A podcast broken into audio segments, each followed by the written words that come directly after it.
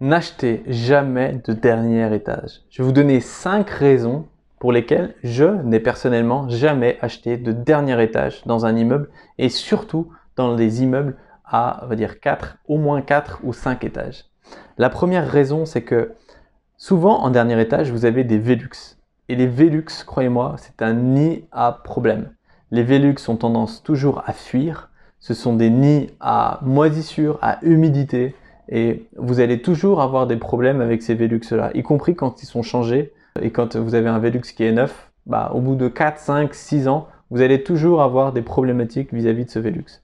La deuxième chose, c'est que vous êtes en fait souvent au dernier étage à même la toiture de la copropriété l'entretien de, la, toiture, ça dépend pas de vous, même si vous êtes propriétaire d'une dernière étage, ça dépend vraiment de la copropriété.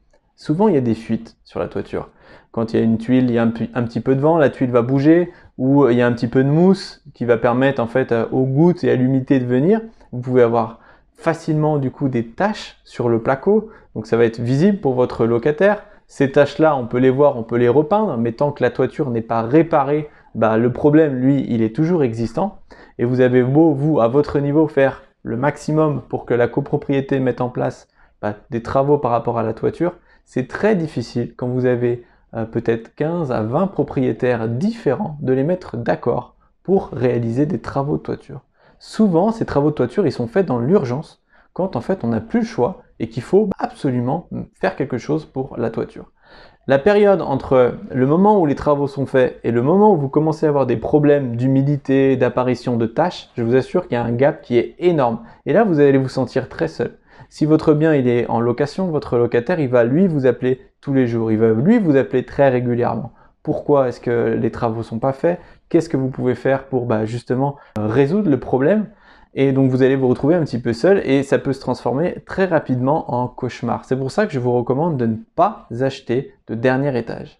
Ce sont souvent des biens qui sont moins chers à l'achat mais qui sont également beaucoup plus difficiles à revendre.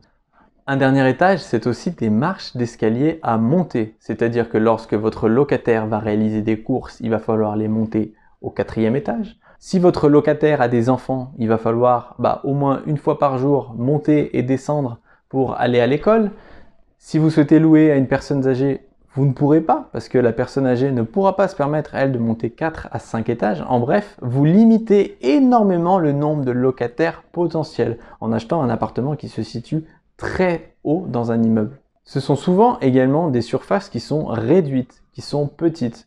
Et dans ce cas-là, vous allez souvent bah, toucher des jeunes actifs ou des étudiants.